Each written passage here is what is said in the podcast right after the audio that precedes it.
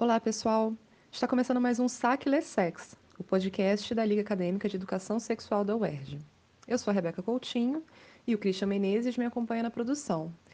Hoje a gente vai tratar de um tema muito polêmico e delicado. A gente vai falar sobre o aborto. O que, que vocês sabem sobre isso?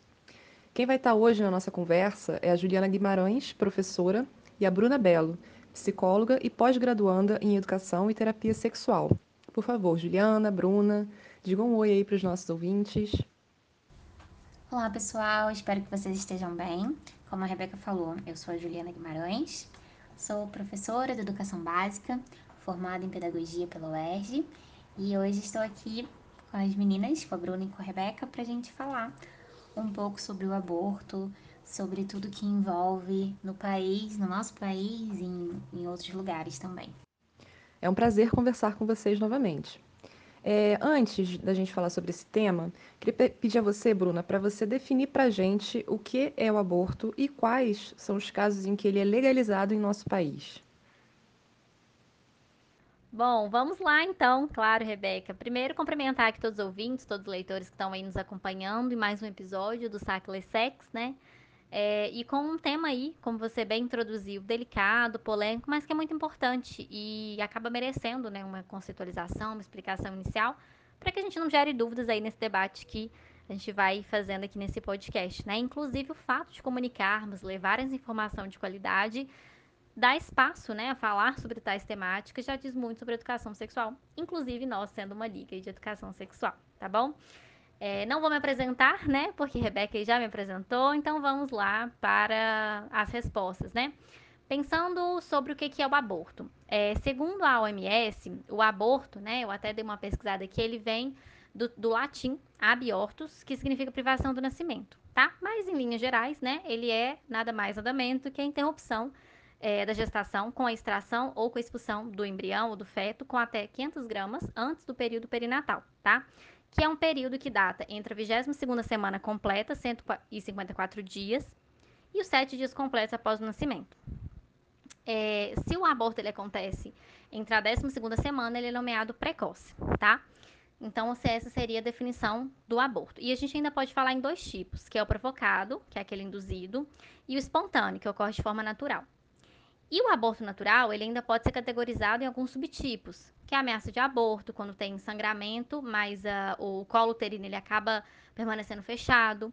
É, tem um aborto inevitável, quando o colo uterino dilata, o feto escapa. O incompleto, quando há uma eliminação parcial do produto da concepção. O completo, quando é expelido o conteúdo total. A gente também tem um aborto que é decorrente de infecções uterinas, que é o aborto séptico. E ainda o aborto retido, que é quando o feto não desenvolveu ou permanece ali sem vida no útero, tá? É, Para esses casos, a gente também tem fatores de risco, né, que podem acabar contribuindo como risco mesmo, não uma causalidade.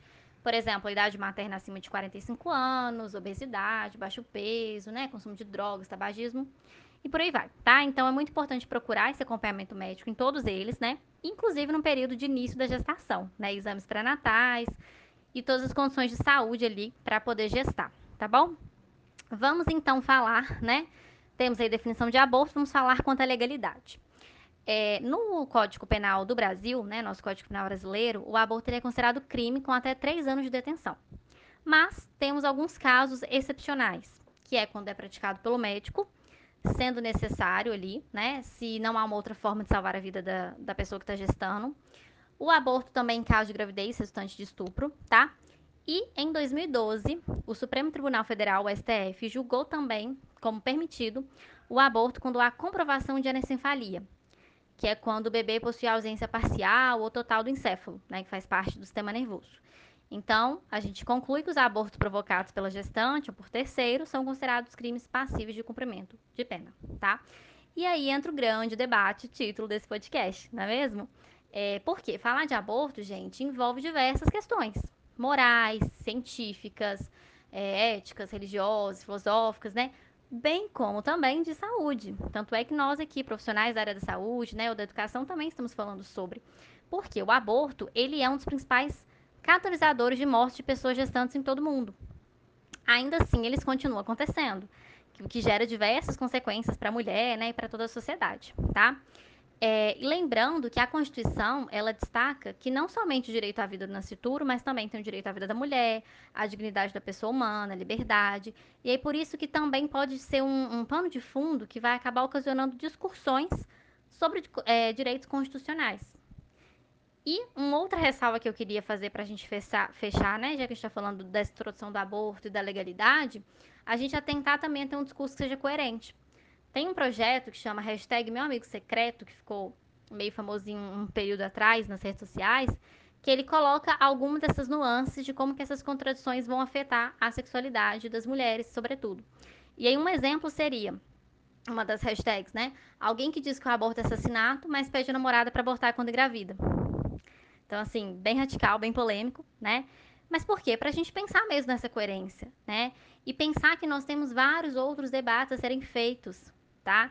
É, do acesso à educação sexual, dos métodos contraceptivos, de como que a mulher é vista na nossa sociedade, né? Porque se todas elas nascerem para ser mães, acaba sendo uma forma de controle dos corpos, né? Porque aí o sexo entra na vida da reprodução, a gente esquece que as mulheres também desejam prazer e que todas deveriam obrigatoriamente dedicar-se à maternidade, né? A ideia da maternidade compulsória, do mito do amor materno, né? Então aí a gente gera outro assunto, né? Que eu queria trazer mais para frente, mais para o final do podcast, tá? Excelente introdução, Bruna, muito obrigada.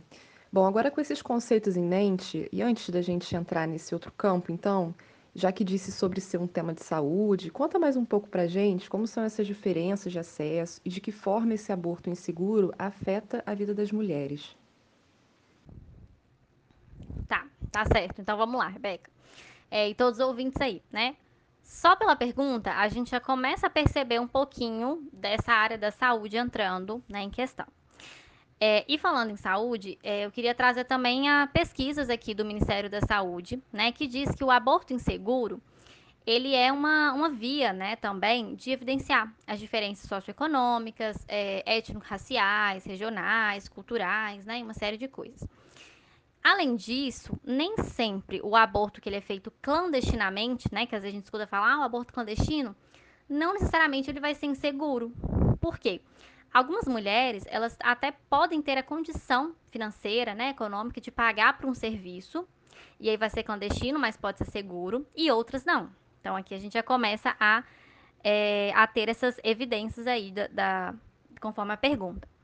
E de acordo com o IBGE, que é o Instituto Brasileiro de Geografia e Estatística, entre 2004 e 2013, 8,7 milhões de brasileiras entre 18 e 49 anos já fizeram ao menos um aborto na vida. Então tá aí um, um, um estudo que foi entre 2004 e 2013, né?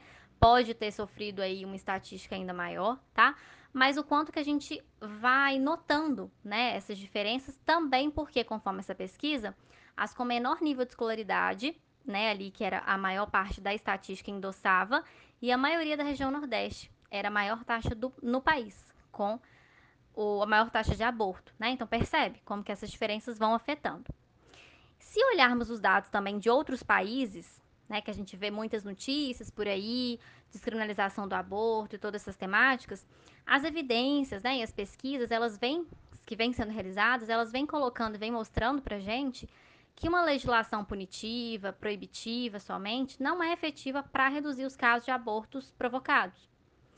E aqui no Brasil, né, como eu já comentei, estima-se que o aborto ele é a quarta causa de morte das pessoas aí gestantes, né? Então, se há mulheres que continuam praticando, seja através de métodos caseiros, né, com os de objetos pontiagudos, correndo algum risco, medicamentos, né, ou para aquelas de classe média alta, clínicas clandestinas, é importante que, né, seja revisto todo esse cenário, né? Tem mais coisas ali envolvidas, tá?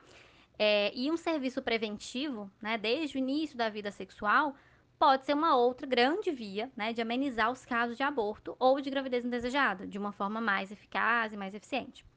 Os dados também ressaltam que as mulheres não deixam de abortar, mas esses recursos buscados né, que vão salientar a disparidade social, né, as implicações para a segurança, para a vida dessa pessoa grávida, tá? Então, assim, né, é, quis aqui explicar um pouquinho dessa ideia do aborto inseguro, de como que ressalta essas diferenças. E a meu ver, ao invés de nos prendermos naquela velha dicotomia, né, você é contra ou você é a favor do aborto, por que não a gente começar a pensar também substituir pela defesa de uma educação legítima, né, em vislumbrar o que está ocasionando essas estatísticas que demonstram tanta, tantos dados, tantos comunicação ali para gente, né, analisar o contexto socioeconômico da população, da região, né, o que está acontecendo com a saúde do país, tá, para que a gente possa realmente intervir de uma forma mais eficaz, né, em saber também quando deve separar as questões morais de questões privadas, né, e questões que envolvem é, a saúde coletiva. Pois é, e por ser algo ilegal em nosso país, o aborto acaba tendo diversos mitos. Agora, Juliana, fala pra gente quais são os principais mitos em relação ao aborto e os perigos que esses mitos causam, né, para as pessoas que engravidam. Sim, Rebeca, é muito importante a gente falar sobre os mitos que envolvem o aborto, porque as pessoas elas acabam colocando a vida delas em risco para realizar um aborto ilegal, né? Também é importante a gente falar e desmitificar o que, que a sociedade fala e pensa sobre quem opta por fazer o aborto, seja ele legal ou ilegal.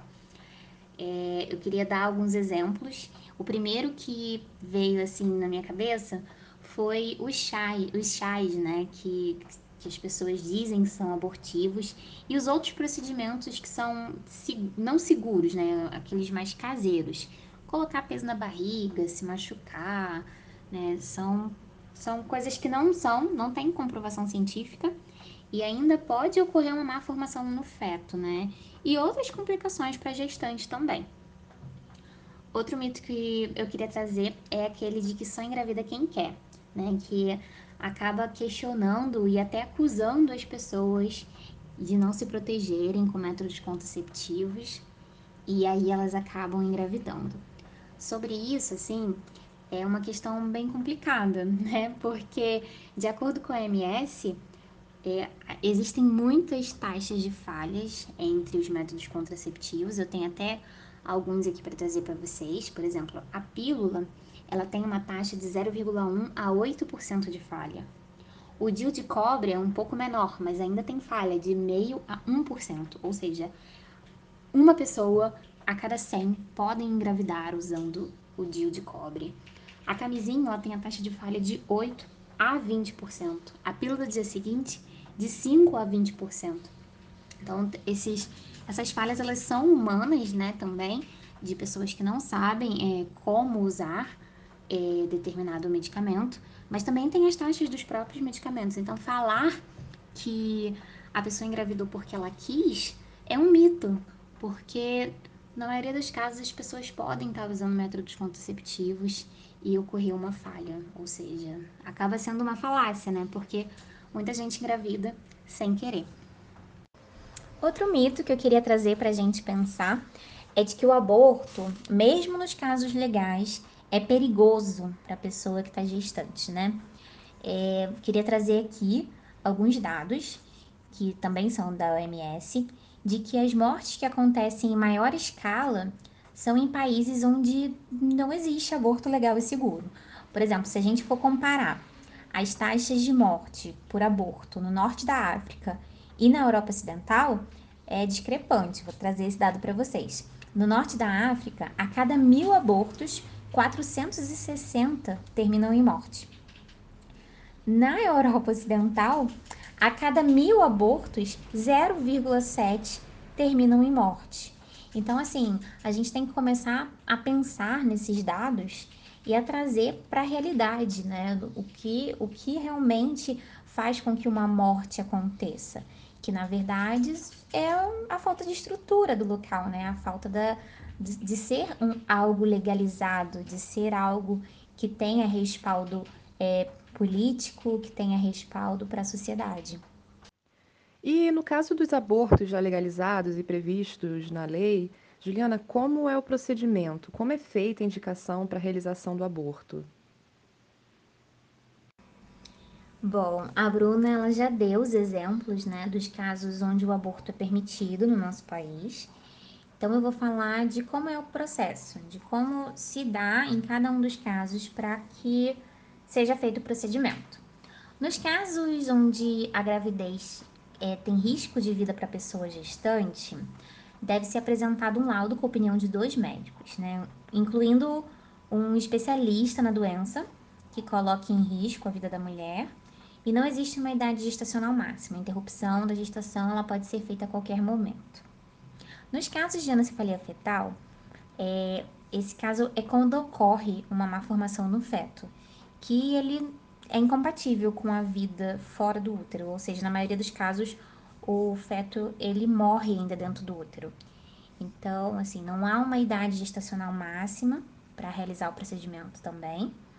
E os documentos necessários para a realização do aborto são o exame de ultrassonografia, que tenha o diagnóstico de anencefalia assinado por dois médicos, e um documento contendo o consentimento da gestante. Nos casos de violência sexual, o aborto é permitido até a vigésima semana de gestação, que é aproximadamente o quinto mês. Ele pode ser estendido até 22 semanas, desde que o feto tenha menos de 500 gramas. São necessários um parecer técnico do médico que ateste a compatibilidade da idade gestacional com a data da violência sexual, que foi relatada pelo paciente, né? E, e aprove o, o procedimento da interrupção da gravidez. Eu acho importante a gente aqui abrir um parênteses para que a gente fale um pouco sobre como a vítima de violência sexual deve agir após né, ter sofrido essa violência. É importante que a primeira coisa que seja feita seja a busca por uma unidade de saúde que tenha serviço de ginecologia e obstetrícia. E é, é chegar lá e, e, e falar com o médico sobre o que aconteceu. Após isso, vai, vão ser realizados exames clínicos, né, ginecológicos, como coleta de amostras e tudo mais. O paciente ele tem que tomar a profilaxia para hepatite B e HIV e a anticoncepção de emergência, que é pelo dia seguinte. Após né, toda, todo esse procedimento, vai ser preenchida uma ficha de notificação que será encaminhada para a delegacia. E aí, já na delegacia, vai ser feita a realização do boletim de ocorrência, um exame de corpo de delito, é, comunicação do conselho tutelar é feito nesse momento também, no, no caso de menores de idade. E também será feito, por último, o encaminhamento da vítima para abrigos de proteção, no caso de violência doméstica, e também o apoio psicológico. É muito importante que a gente fale sobre isso, sobre como as pessoas devem agir nesses casos. Partindo já para o finalzinho do nosso podcast de hoje, Bruna, o que mais você desejaria deixar aqui para gente hoje? Bom, acho que é um. Queria dizer assim, que é um baita desafio mesmo falar sobre o aborto, né? Por envolver tantas posições, discursos diferentes. É, e eu acho que a gente não esgota o debate aqui, mas foi muito legal a gente ter essa oportunidade de falar sobre legalização ou não, né, de, com, de quais são as situações que é legal, dos tipos de aborto, dos mitos, né, que a Ju trouxe aí tão bem, de outras reflexões com relação a essa ideia da violência também sexual, né, então é algo que, meu convite talvez é algo que vocês pesquisem, né, em casa, leiam sobre o assunto, é, vejam também não apenas como algo que teste uma escolha individual, né, de uma pessoa que está gestando, mas também uma lógica, uma estrutura maior social, de saúde, tá? É, considerem, né, assim, como tem sido a estrutura e assistência dessas mulheres, né, e quanto o assunto é, também nos provoca não somente a falar sobre simplesmente ali o fato mesmo do aborto, né, provocado, ou de, né, aquela questão moral matar ou não matar bebês, mas ele coloca em pauta muitas outras questões jurídicas, no caso do estupro, né, questões de violência, como citado aí pela Ju, né, consequências psicológicas para a mulher e para os demais também envolvidos, tá? Então, nós estamos falando muito mais que isso, né? É um convite aqui que eu queria deixar aí para o finalzinho, a repensar sobre todo um contexto sexual repressivo, de controle, é, de domesticação dos corpos voltados às mulheres, tá? E é um tema muito mais complexo, né? E abrangente do que parece ser. Por isso, não dá para a gente resumir todos os dados, pesquisas, debates por aqui, né? Então, entender que também ele continua, tá bom? Fica de tarefinha de casa, né? Então eu deixo aqui essa reflexão mesmo, que repense, que intere da situação, antes de colocar acima de tudo apenas alguma opinião pessoal, né, como um dado para para geral ali, para a população. E mesmo que você tenha também, ok, tudo bem, né? Mas entenda que tem emblemas que são maiores, que são sociais, e um escopo muito além do que cada um acha, né? A gente precisa ter várias minúcias ali nesse, nesse debate, buscar intervenções de fato que vá abranger uma forma mais eficiente e eficaz ali para a maioria das pessoas, né? Afinal de contas, é, as ideologias também que são construídas historicamente, elas muito servem, serviram a esses mecanismos de controle, né? E o próprio direito em si também não deixa de ser um produto cultural, né? Que pode acabar corroborando com isso, ou não. Então, por fim, é, eu gostaria, eu separei aqui alguns dados finais para deixar para vocês que estão acompanhando esse podcast, tá? É, bom, o primeiro dado aí é segundo relatório organizado pela Lancet Global, que é uma das revistas de publicações científicas mais renomadas do mundo, é, que traz que nos países em que as leis são mais restritivas e é mais difícil obter medidas anticoncepcionais adequadas e seguras, a proporção de gestação indesejada, que resultam em aborto, ela é alta, com variação de 32 a 48 por mil mulheres. À medida em que locais de maior renda e interrupção legal da gravidez, a taxa de 11 a cada mil. Ou seja, será que realmente nós estamos querendo salvar os bebês, né, ofertar uma saúde segura e condições favoráveis de saúde sexual, ou apenas criminalizar essas mulheres? Porque é, um outro dado também, né, a gente tem a historiadora Silvia Frederici, que ela vai muito mais além quando se fala sobre esses temas. Né? Segundo ela, é, a procriação com o capitalismo, ela gera um valor econômico. E o quanto a desigualdade social e a hierarquia masculina operam também como estruturas de poder, vão se entrelaçando nesse cenário atual. Ela até remete o termo é, a bruxa, né, remetendo ao, ao, à época medieval, que para a autora, na atualidade, seriam as mulheres que impossibilitam a concepção, né, que não desejam uma vida nova, que castram os homens, metaforicamente dizendo, né? Então, bom, sem mais delongas, reflitam, tá? Leiam, de fato, ali, entendam sobre o assunto, né? Como um grande assunto de saúde que não se esgota simplesmente em ser contra ou ser a favor. Não é só sobre isso, tá? E por fim, eu queria deixar também algumas sugestões de documentários e vídeos. Eu vou deixar é, o vídeo de uma entrevista do Dr. Drauzio Varela, que é chamado Aborto no Brasil. E também vou deixar aqui sugestão de dois documentários. É, um de 2008 e outro de 2014, que são, respectivamente, O Aborto dos Outros, é o nome dele, e o outro documentário se chama Clandestinas.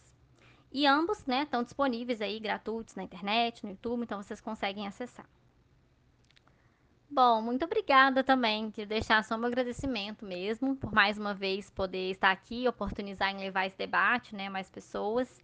É, espero que os ouvintes, né, que leitores também gostem do conteúdo e, e utilizem o podcast como uma, um, uma ferramenta, né, também para debater, né, sobre esses temas aí tão importantes é, e é isso, gente. Muito obrigada pela oportunidade, pela Ju também, por tudo que trouxe pra gente, pela Rebeca, né? E por todos os outros membros também da Lessex que fazem tudo isso acontecer, tá bom? Obrigada. E até a próxima. E para você, Juliana, o que você acha importante de dizer pra gente encerrar? O que eu acho importante nesse momento é fazer com que as pessoas reflitam um pouco sobre tudo que foi dito aqui hoje. É, e eu tenho uma pergunta, assim, para fazer vocês refletirem e sobre o que é necessário, ou deveria ser necessário, no momento após aborto. Porque, assim, nem sempre a pessoa que optou por esse procedimento é, tem tudo que deveria ser necessário por pura negligência e preconceito. Eu consigo, assim, imaginar o que todo mundo deveria ter minha mente vem algumas coisas como atendimento psicológico, respeito à sua decisão, apoio familiar, acolhimento, tratamento para o alívio da dor, né, física que, que fica ali na região da pélvica. E assim, é, é dizer para vocês que nem todo mundo tem o que é necessário nesse momento. E por que, que as pessoas não têm, né? É, muitas vezes o alívio da dor pélvica ele não existe porque a medicação não é oferecida como meio de punir a pessoa, né, a sentir aquela dor. O atendimento psicológico ele também não é fornecido porque muitas vezes ele, ele não é feito para que a pessoa aprenda a lidar com aquela situação de qualquer forma. É, o acolhimento familiar e o apoio ele às vezes não é nem cogitado pela pessoa que decide fazer o aborto ter esse apoio familiar, porque sabe que a família vai discordar da sua decisão, né? Pelo por falta por conta do conservadorismo também da família. Tudo isso pode acontecer. E o respeito à decisão da pessoa. É importante a gente falar aqui que você não precisa realizar um aborto, né? Mas que você precisa respeitar a decisão de quem deseja fazer. Bom, eu gostaria de agradecer a todos que nos ouvem, que leem a gente. Espero que tenha conseguido deixar um pouco de reflexão e de informação para vocês. Muito obrigada e espero vocês numa próxima oportunidade. E aí, galera? Hoje a gente falou de um assunto muito polêmico, né? Eu espero que ele também tenha gerado muitas reflexões importantes a gente espera que vocês tenham gostado, pensado muito com a gente nessa conversa. E aproveito mais uma vez para lembrar vocês que, se quiserem nos convidar para alguma atividade, é só entrar em contato pelas nossas redes sociais no arroba lessexuerg ou através do nosso e-mail ligalessex.gmail.com. Lembrando, né, novamente, que os nossos conteúdos de podcast também estão disponíveis legendados no nosso canal do YouTube e no Telegram. E aí acompanhem nossas redes, fiquem muito bem se cuidem e até a próxima!